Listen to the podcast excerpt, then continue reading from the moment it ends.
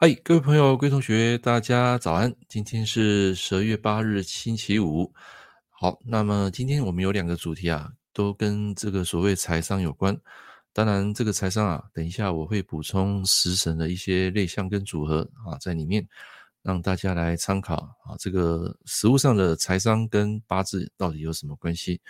好，首先第一个节目要谈到就是房子到底是资产还是负债。那第二个主题呢，会谈到《穷爸爸富爸爸》这一本书，好像这个书啊，应该大家都有看过。好，你好，早安。好，那今天第一个主题，要先讲一下，就是房子这方面的问题。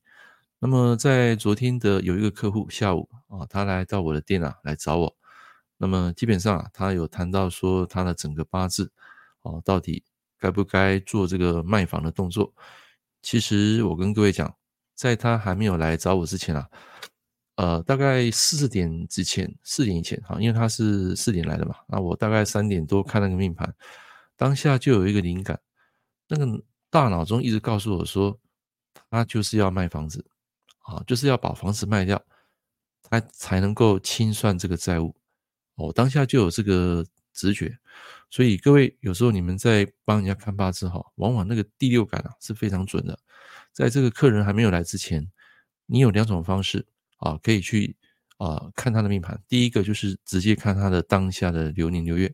那第二个呢，我们会排出一个卦，这个卦呢就是所谓的五行八字的一个呃梅花易数啊。这个之前我在教学的时候有讲过。那一般第二种啊会比较常用啊。第二种就是说不是排他的八字，是排排当下的这个日期。跟当下的时间的一个八字的组合。好，那我们先来讲第一个哈，因为第一个那个是比较专业的。我们讲第一个，就当下为什么我们会有那种灵感？其实有时候，呃，就是高我给你的啊，因为你看到那个八字啊，又看到昨天不是十二月七号交那个流那个节气嘛，对不对？十月七号交那个呃大雪，那么交大雪就是换到那个节气，所以在整个。八字的运作上来讲，人哈，在所谓的交节气或是换大运之前啊，他们心中啊多少都会有一些疑问。那这个疑问呢，可能是生活上的、工作上的、财运上的、婚姻上的、身体上的、思想上的，在某个大运啊要换的时候，好，在当年或是说在交节气之前，好，会有这样的一个运势改变。好，各位你可以自行去验证一下。在我们人在换这个月份的节气之前啊，多少都会有一些杂念。啊，那个孙宁早安，来，嗯，老师啊，邀你进来哈。好，人在这个换大运之前，或是在换这个交节气之前啊，多少都会有一点杂念。这个杂念一般来讲就是会比较烦躁，啊，可能是家里的一些琐事，或是人事上的一些琐事。好，工作上啊，心情上啊，睡眠上啊，都会有一点不太一样的一种感受啊，所以各位，你们有有机会啊，在帮人家看了一些择日剖腹啊，尽可能避开在交节气的前三天，交节气的前三天啊，避免去做这样的动作。Hello，那个孙宁早安，有听到声音吗？有，老师早安。啊，刚起床哈，来，没关系啊，老师都习惯来。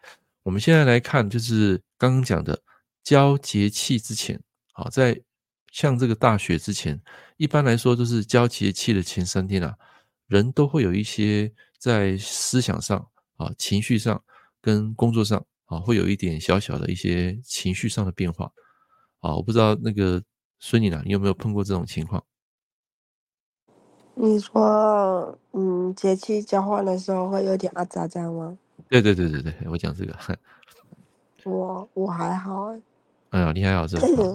你有时候你去观察哈，观察有一些客人啊，他们在身边人都客人或身边人会，哎会嘛哈，对不对？好像我有时候也会啊，但是不是每一个月都这样，就是在前几天啊，有时候碰到一些琐事，人就会比较阿杂一点啊，然后那个那个情绪有时候会七上八下。啊，你也不晓得那个七上八下的原因是来自于哪里，反正就是你会觉得说有一点压力，啊，所以在这个所谓的交节气，就是天地这个气在转换的时候呢，一般我们是建议大家啊，不要去做三件事情啊。比如说你在帮小朋友剖腹择日，尽可能不要选在这个前三天啊，这是我的经验啊。当然不也不是说每个人都这样，就是说因为那个天地在交换之前啊，它那个有一个比较不好的一个预兆了啊，一般是这样的。还有第二个，如果说你要做决策啊，也避免在这个交节气的前三天啊。第三个。出外远行也比较不适合在这个节气的前三天，啊，因为它就是天地间在一个气的转换，所以往往在这个时间呢，都会有一些情绪，啊，包括生活上的一种变化。那么如果当年又刚好你又是换大运的一个时间啊，哇，那这个哦情况啊就会更明显。好，那我今天讲这个客户是昨天他下午四点钟来到我的店，然后那时候我帮他解大概一个小时，那过程中并没有不舒服，因为这个人。他是属于三观型的一个八字，各位知道什么叫三观吗？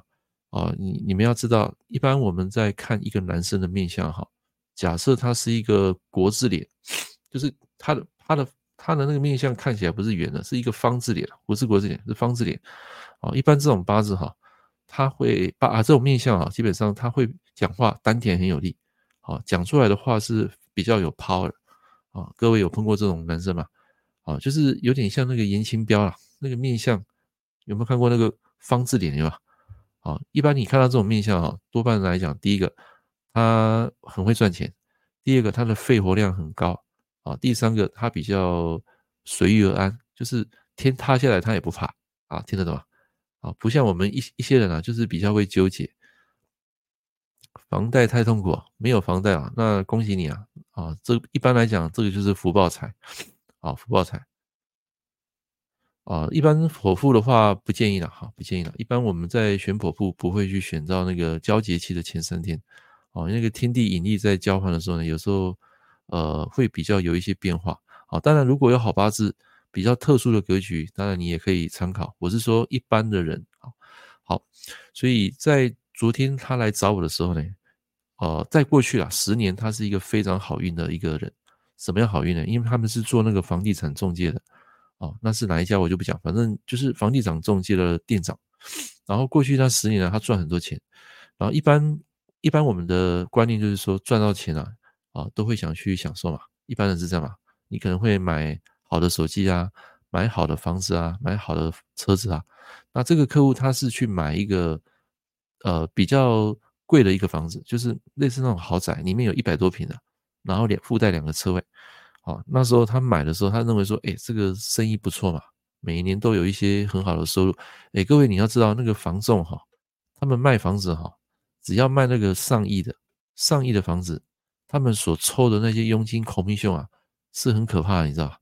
啊，就是说他们卖那种豪宅，只要卖一栋两栋，可能就可以支撑大概一两年的一个生活费了。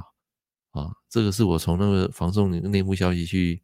啊，听呃，小道消息知道的，好，因为我身边有这样的一个客户，好，那何况他又是店长，好，所以在十年前他走那个大运的时候，基本上是非常好的，啊，结果在今年癸卯年一换这个大运啊，第一个他的整个事业马上就每况愈下，啊，就有点类似我们讲的猪羊变色，然后交到这个卯，它又有两个卯去合虚，哇，这个卯又是它的印，那铁定会重视啊。啊，重视什么事？他的所有的一切因，就是因为这个房子造成他的现金流呈现啊不平衡。那现金流不平衡就是负数了，就是收入减支出每个月都是负的。哎，那很恐怖，很恐怖嘞。哎，所以你我问一下，假设你从今年一月开始每个月都是负现金流，那这个时候你会有什么样的感触？很痛苦吧？很痛苦哈。就是你收入可能假设五万，结果你支出需要十万，这个叫做负现金流啊，听得懂吗？听得懂。那个啊，在座啊，两位九位啊，今天比较多人，你们大家跟我互动啊，因为我最近喉咙不知道为什么，有时候讲太大声了，那个那个左边这个地方就会会刺痛啊，所以我就尽量小声一点讲啊，也慢一点讲啊，所以如果说我的声音有比较低沉，会让你想睡觉，好，那就睡吧，好。反正你就仔细听我说，就是今天的这个案例，昨天碰到的，所以他是每个月每个月都是付现金的，好，所以他来问我说到底要怎么办？所以在他还没有来之前，那个下午三点，我就看到了，我已经看到他会未来这一个月啊、有卖房子的这个动作啊。结果他来，果不其然，我说你这个问题啊，已经卡你很久了，是因为这个房贷，因为他买那个豪宅嘛，买那个四五千万，然后他只只付大概一千多吧，他跟我说一千多的那个房贷的头期款，哦，结果他买了十年，那个房贷还在，你知道？你你知道吧？就是说。假设一个房子四千多万，他付一千万的头期款，啊，中间他的利息连本带利会慢慢还，可是那个还是要还很久啊，他可能设定三十年啊，或是四十年，哦，他是跟我说三十年啊，然后你你你要想啊，十年都还没还完，那可可见他大概还有两三千万的负债，所以两三千万你们去算啊，换算那个每个月本利摊还，啊，大概也要大概要十十几万，好，然后加上他的生活费啊。啊，包括他的整个支出很多嘛。好，我我昨天不是跟大家讲，当你收入增加的时候，你的支出同时也会增加，对不对？所以他这个客户到今年走到癸卯年了，整个地支这个卯戌是合到完，然后天干啊又日子受克，哇，那这个他压力铁定很大。上个月走癸月，哦，他他的日主是丁，那癸克丁啊，根本是没法挡，所以他一直在喊救命，你知道？意思说老师老师，我一直在找你。我到底要怎么样去把这个呃现金啊给平衡？我说只有一个方法啊，那个孙女，我刚刚讲了，你认为如果是命理师，你应该建议他怎么做？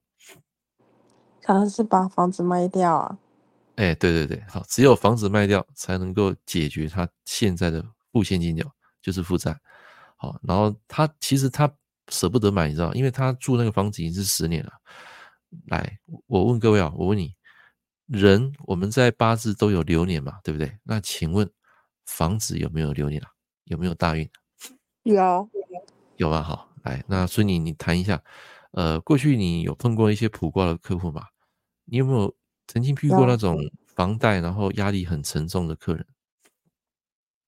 这个还好，但是我的有有的客人要买房子，可他买的地方没有很好。嗯，对。好，那有没有跟他身体有相呼应？哎，对对对，有相呼应。那你有没有看过？就是说，哎，前面的房子刚买的时候住的还不错，住的还平安，结果一交这个十年，因为我们人有十年大运嘛，那房子其实跟我们人一样，也有大运。好，那你有没有碰过？说就是在刚开始住的很安稳，结果住了十年，这个房子它的磁场改变了，然后人的心智啊，包括财运，它也跟着改变了。所以在这个呃大运里面啊，你有没有觉得说有没有可能经过十年之后，这个合十年河东，十年河西，会改变它原本房子的磁场？会，因为房子会旧啊。哎，对啊，会旧。好，那磁场是不是也会变？跟人一样嘛。啊，所以刚好就是他换那个大运的时候，他觉得在今年癸卯年啊，整个运势是每况愈下。啊，一直负债啊。好，所以他他其实会慌。这个人其实就有点像。类似那个严清标那个面相，啊，已经很接近了，但是他不是严清标，哈，哎，所以你知道那种讲话肺活量很强，然后就是生活他也觉得说，呃，天塌下来他可以去承承受那种个性的人，一般我们会恐惧啊，啊，不要说一年了，我们知道两三个月每个月付现金流你就开始恐惧了，好，那这个人他基本上他可以撑得住，但是他最后有跟我讲一句话，他说他今年差一点差一点得忧郁症，啊，我就看到他天干整个是日日收克，地支的印又弱。啊，整个跟那个呃财是绑住的，啊，那个财和印啊，那个卯是他的印嘛，啊，财和印就知道说这个铁定是为了房子的事情而来，所以只有把当下这个房子给处理掉、卖掉，啊，他才有机会啊脱身，啊，就是把这个负债给还清，好，所以他现在抉择就是住到三个人住到那个大概有八十几平的房子，其实已经够大了，你知道，那很大了。所以你们在买房子啊，尽可能不要买太大太大的。假设你家里人丁很单薄啊，你们要买房子，我的建议大概是三十平到四十平啊，就已经很大了。因为照照我的感觉，就是四十平其实四人房，它每个房子房间啊都已经很大。你买到那个八十几坪，那等于像里面像那个像皇宫。好，那如果是那种透天的，如果你买那种高级住宅，好，房子又又够大。好，一般在我的感觉啊，它比较像恶灵古堡，你知道？好，你只有三个人住，你住那么大房子，其实对磁场啊，对人啊，其实不太好。啊，癸亥运了，有癸亥运没有啦，是癸亥月啦，癸亥月啦。上个月不是癸亥月吗？啊，住家磁场不好，人会脾气不好。呃，一般就是人丁淡薄啊，他会地气吸走人气。住久了之后呢，对人的情绪、财运、健康啊、孩子运啊啊这些都会有影响啊，所以建议你们不要买太大啊。所以我要一直跟大家讲说，第一个主题，房子是资产还是负债啊？是看你做什么用途啊。这基本上跟房子没有关系，是跟人的财商，这个大脑的财商有很大关系。什么意思呢？就是一般我们人哈在赚钱的时候，就是。当你赚大钱，你会想要去犒赏自我，买一大一点的房子，啊，住住那种豪宅啊，买豪车啊之类的。那这个不是没有什么不好，但是你要知道，我们人的运势啊，每一年都不一样。有时候你在这个十年大运啊，是你的赚钱大运，你怎么做怎么赚钱。好，当然你就觉得说啊，这个很自然，很非常好的一个一个事业运嘛。可是有时候一换一个大运哦，啊，他是这个人是交到丙戌大运了，所以整个。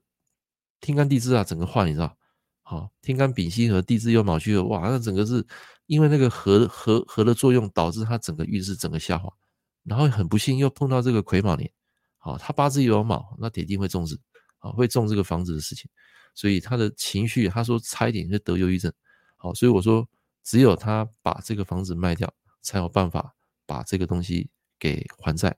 然后他接着问我说：“老师啊，我明年甲辰年到底是好还是不好？”我说：“你的运势啊，明年甲辰年会回来，但是他回来不是一下子爬到顶端，他是渐进式的。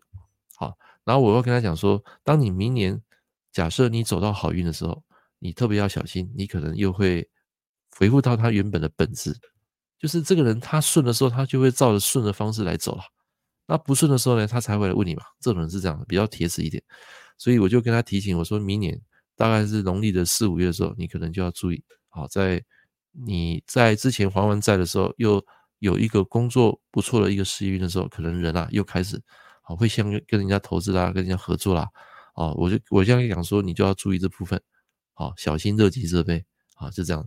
所以我们昨天谈了大概一个多小时，啊，就是帮他谈这方面有关于房子跟资产负债，包括财财商。去更新他的财商的一个 up update，好，因为这个人基本上是没什么财商的，哎，各位你要注意哦，会赚钱的人不代表他会理财哦。哦，各位你认同这句话吗？会赚钱的人不代表他会理财哦。哦，所以你你你认为这个合理吗？合理。哎，对啊，因为有些人很会赚，他不会守啊，啊，他会乱花哦，没有财商就会花出去啊，会花一些，比如说嗯，他们娱乐的东西吧。然后就对对对，哎，对，走不住财，就像买大房子、买豪车一样，啊，那所以，呃，这件物品、房子、车子这个东西到底是资产负债？跟这个东西，我我觉得是没有什么关系，是跟人的财商有关系。好，你认为它是负债，你买的就是负债；你认为它是资产，它买的就是资产。啊，比如说，假设你现在有一一栋你自己住的房子，那你想再投资第二间，那第二间这个房子你拿来出租，拿来收租，这个房子就会带来每个月现金流。那这个买的这个房子就是你的资产，因为它每个月那个钱会从你啊外面啊这个钱啊收到你的口袋，好流进你的口袋，这个叫资产。那如果说你现在自住的房子，你没有啊出租，你只是自己住，好，当然我们每个人都有自己的窝啦。我是说，一般如果你买这个第一栋房子。其实这个房子还没有在你负债还清之前呢、它都是负债。好，就房贷还没有还清之前，它是负债，因为每个月你都要交啊那些房贷嘛，啊，还有包括房子的整修啊什么之类的。其实它钱是从你口袋流出去，这就叫负债。好，所以你们要懂这个资产负债，要其实你要当老板啊，或者说你开店啊，你要懂三张表啊，那个收入支出表就是损益表，现金流量表，就是还有那个资产负债表，这个很重要。就是说，你你们要去知道说每个月你的金钱的流向在哪里啊？等一下我会讲。就是昨天我看那个《富爸爸穷爸爸》，我再把它拿出来温习。其实这本书已经很年代很久了。来，各位有看过的举手。这一本书你们有看过的，认真把它看完的，要看完了，不是翻过而已啊。来，有看过的这本书的，请按个一一一啊，让我知道一下。你说你的卯戌合不好？卯戌合，卯是你的劫财啊，那个要看你的八字啦，要看排列组合啊。每个人卯戌合不是每个人都不好，也有好的啊。我是说那个客户他本来是一个很好的 DNA，结果因为一个合，啊，天干又走到日子说个，哇，那就很难解，因为他的印已经落了，所以你天干走到那个七煞，他铁定会重视，啊，会重视，啊，加上他的食伤也不好，所以铁定会重视，啊，就是我们在看八字的时候是这样子看，啊，不是说每次看到一个八字日子受克啊，你就断人家会家破人亡，会会呃会很衰啊，不可以，要看他的八字有没有保护神。来，你们同意的按个一啊，就是资产负债这个东西跟你的这个东西没有关系啊，是跟你的大脑的财商有关系啊，就我们讲的理财观念有关系。来，这本书有看过的，请按个一。来，孙你有看过吗？这本书这是经典的书啊，有看过，但还还回去了，还回去了哈。所以我昨天啊，特别啊，这这把它拿出来温习。其实它里面有一些讲到很多观念啊，是非常好的财商啊。那有时候他会讲一些故事啊，讲他跟麦克爸爸那些富爸爸的之间的对话。他有两个爸爸，一个是穷爸爸，穷爸爸就是教育水准很高的啊，就是在大学里面教书，然后认为说，呃，工作安稳就是最最好的理财嘛。他的观念是这样啊，找个好工作，好好上学，然后呃，就是稳定的工作。他认为这个是最好的一个人生。然后那个富爸爸他的观念不一样，他认为说人就是要去。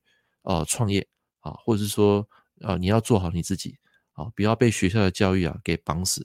因为一般来讲，学校的教育就是属于智商嘛，他教会你怎么样去做人，或是说教你怎么样学好一项技能啊，这是智商。那出社会呢，你会学一些专业知识嘛，啊，专业的能力、专业知识，培养那些技能，那个叫做情商。然后最后一个，很多人都会忽略最弱的就是财商。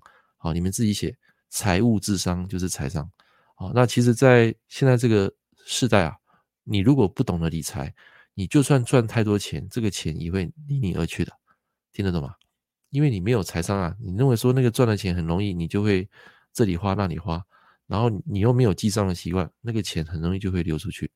啊，当然有些人很多人会有那种投资的脑袋，可他可能会把那个钱啊放在股市啊，放在加密货币，然后让他去生财，啊，这是无可厚非，是 OK 的，但是。你们投资这些东西一定要有一个认知，如果是股票的话，你要把它放长期，啊，放长期。那有些人像这个 Evan Evan C 啊，可能就有一些投资的脑袋，投资的天赋，啊，他可能就会看个股，看那个什么当冲什么之类的，啊，当然我不是说这个不好，我是说如果你有这方面的能力，啊，跟天赋，你可以去做，但是你一样要控制好你的现金流。哦，那个要看啊，那个就基本上要看啊，这个基本上我们在这边是不批评，只是说我看到这个客户的案例，我跟大家来做分享。好，谢谢这个 KNT，哦，你也很久没有上来了哈。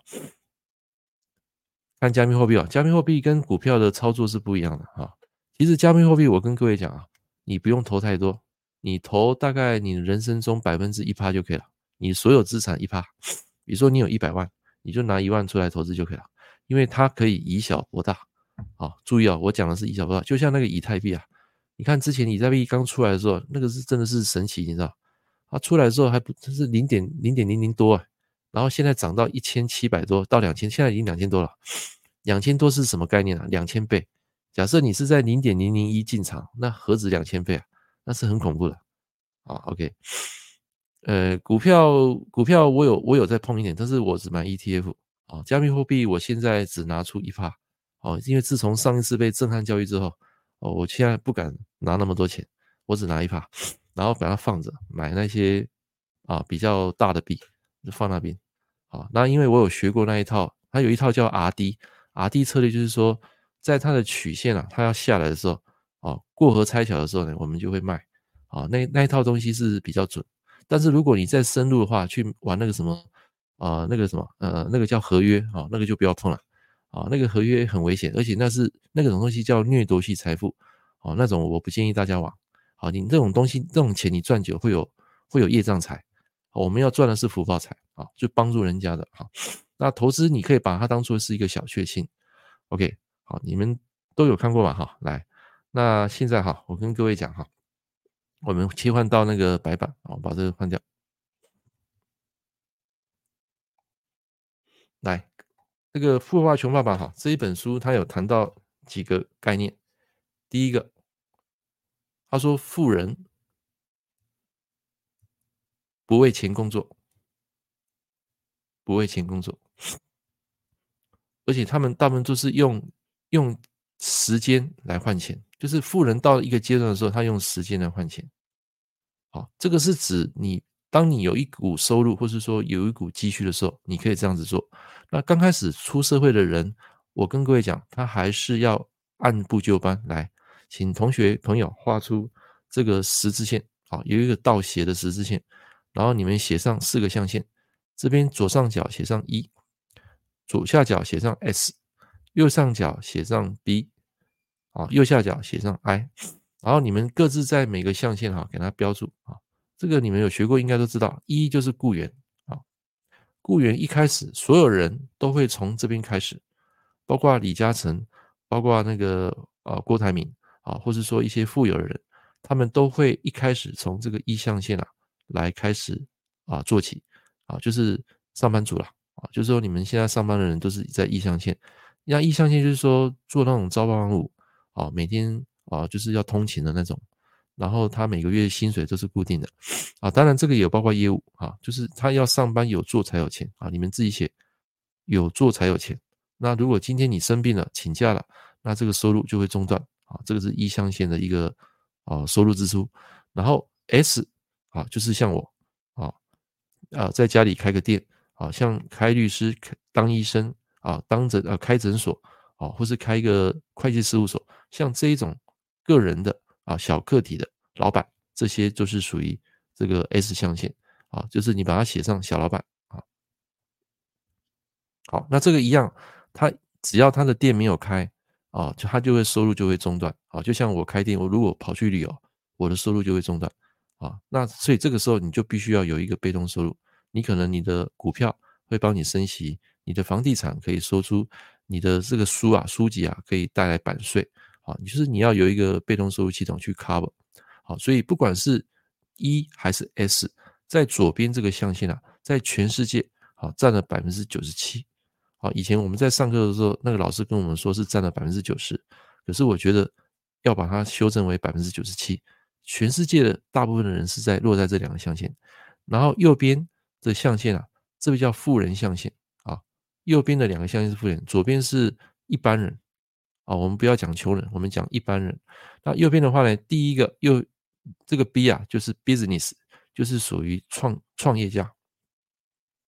创业家，来，我问各位啊，那个孙女啊，你有没有听过以前有一家叫东正？应该有吧？有，有哈，东正很有名，很有名哈，在我们高雄嘛，对不对？好，来这个东很有名。哎，很有名嘛哈。那东正基本上它是一个，也是一个命理事业的。啊，那像我自己开馆，我我我跟大家讲，我们自己开馆就是一个小老板啊，这个系统就很小，一个小店面而已。那如果像东正呢，他是把命理把它做成一个 business，啊，就是我们讲他创这个业，然后底下有很多员工，很多助理，啊，这个是很有名的啊，他底下就是一个系统的，啊，那至于他们做什么，我就不不方便讨论，反正你知道这个是一个系统性的。啊，这是 business。那 I 是什么？I 就是投资家。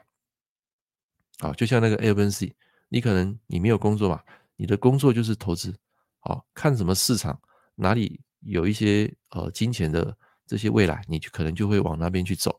好，那比如说像像我认识很多那些房地产的投资客。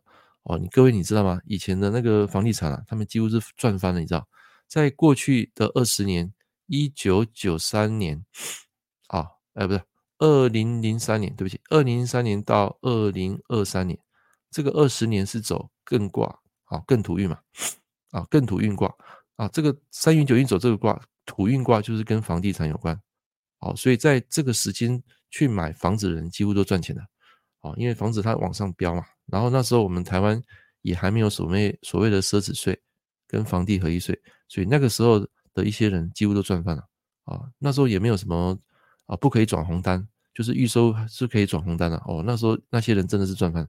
那现在呢？明年开始交到二零二四啊，他会交到离火运，好，所以离火运到的时候，这个艮土卦它就会啊整个没落掉啊。不是说不可以靠这个赚钱，是可以，只是说它没有像这二十年啊来的那么顺。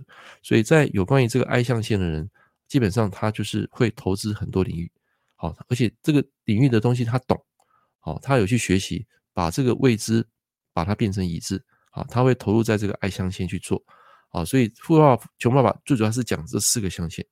来，我问各位啊，你们现在是位于一象限的一象限的人，请按一；然后在 S 象限的人，请按二；在 B 象限的啊，当就是你创业当一个企业家老板的，请按三。如果你现在是一个投资家，请按四。来，请各位作答。好，我我先作答哈，我的答案是二。好，我目前还是在 S 象限，在左边。好，那未来有没有机会变成 B 跟 I 呢？啊、我还在努力好，还在努力。好，A 跟 C 你是四嘛？啊，我就知道你是投资家啊，所以你之前有上过班吗？雇员、小老板这些你都没有经历过吗？一开始啊有啊，你有写啊，你说一开始是上班啊，对啊，李嘉诚本来就打工了，他之前是卖那个酒的嘛。啊，一起一般人啊，只要是富有人或是穷人，一般都是从一象限开始做起。好，那富人就是用财产来赚钱，穷人用身体来赚钱。啊，很简单啊，就是一般人就是用时间去换钱啊，那富人他是用钱去滚钱啊，用钱去滚钱，他会用钱去省他的时间。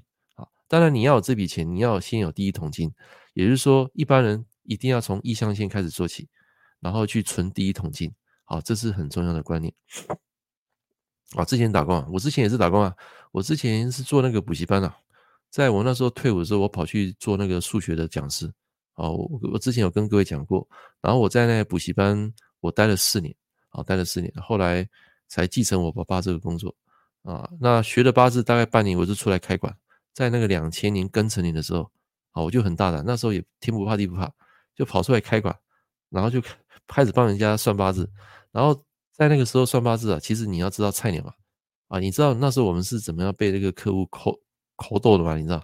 来来，想知道的同学朋友啊，帮我按个八八八。来，想知道的帮我按个八八。我们那时候当菜鸟命理师啊，是怎么被那些啊中年人啊给抠逗的？想知道按个八八。啊，所以你你今年是迈入第三年嘛，还是第四年？你说我吗？最后一年啊？啊？什么？最后一年我的大运？啊，不是，我是说你迈入命理命理界这个这个行业，你迈入第四年嘛？三，对，第四年。啊，第四年哈。来，我问你啊，你在当菜鸟的时候有没有碰过那种知识比较高的高学历的，或者这种年纪比你大很多的那些中年大叔或者是中年阿姨？有给你呃吐槽的啊，或是说可能给你呃就是杀价的，有碰过这种客户吗？有遇到不给钱的？哦，不给钱啊？哦，那可能就是看你年轻啊。我跟你讲啊，我有遇过很夸张的啊，那个 A 文 C，你说想听嘛？来，我那时候怎么被人家扣，被那些客人给扣逗，怎么历练，你知道吗？哎哎，那个孙女，你有没有在帮客户小额命名？什么？小小儿命名？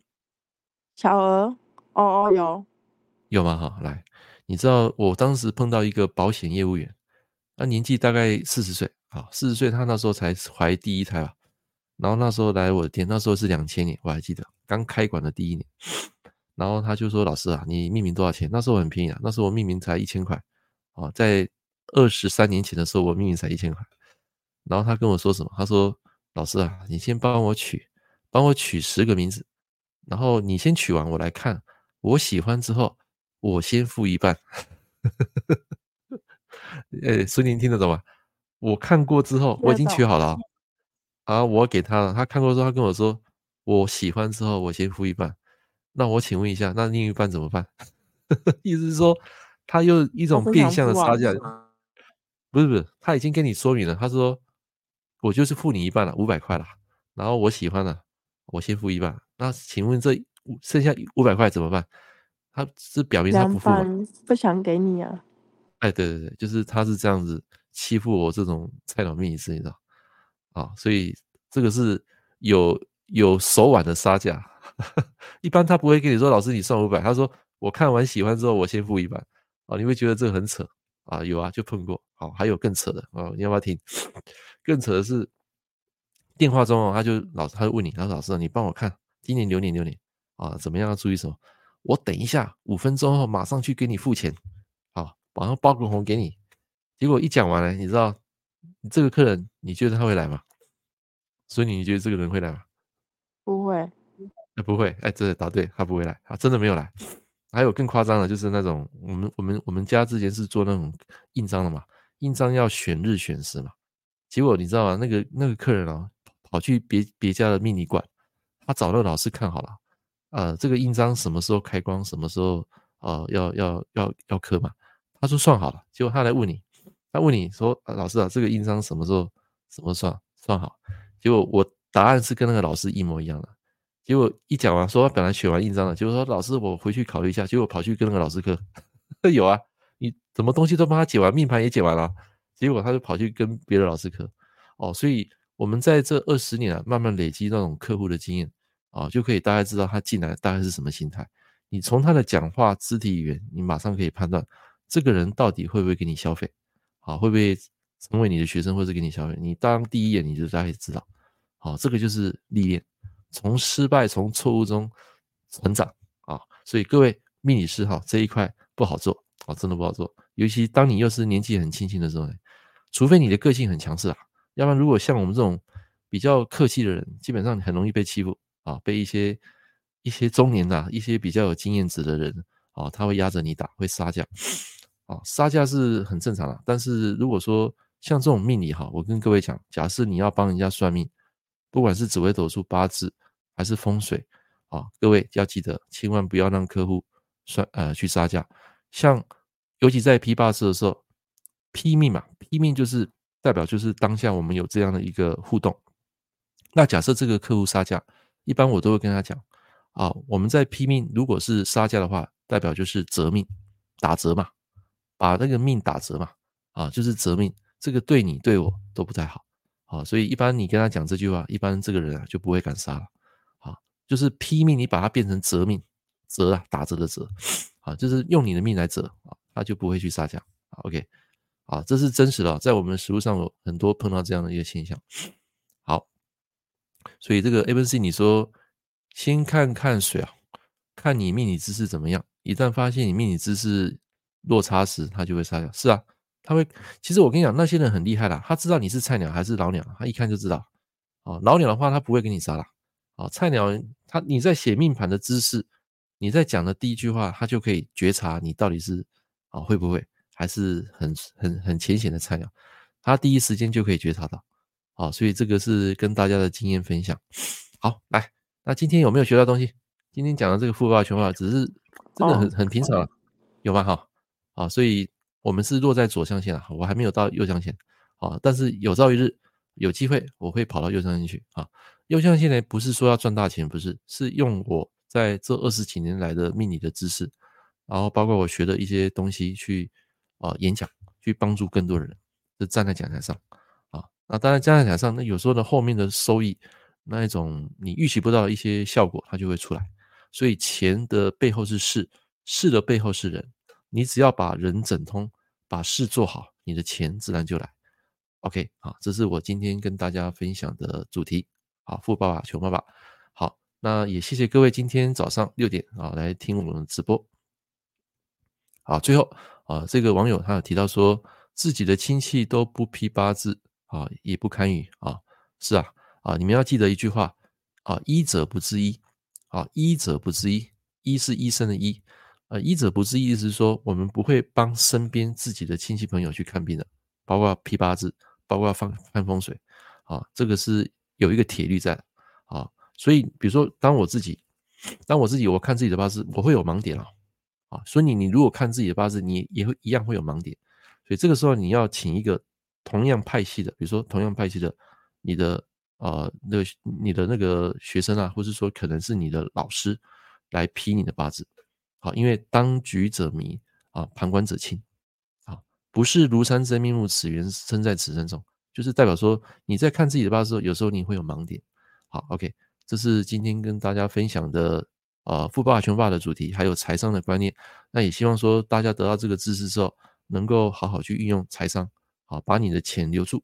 啊，这个财商的最高境界不是你赚多少钱，而是你能够留住多少钱，并且能够留住多久。好，我再讲一次，财商的最高境界不是你能够赚多少钱，而是你能够留住多少钱，并且能够留住多久。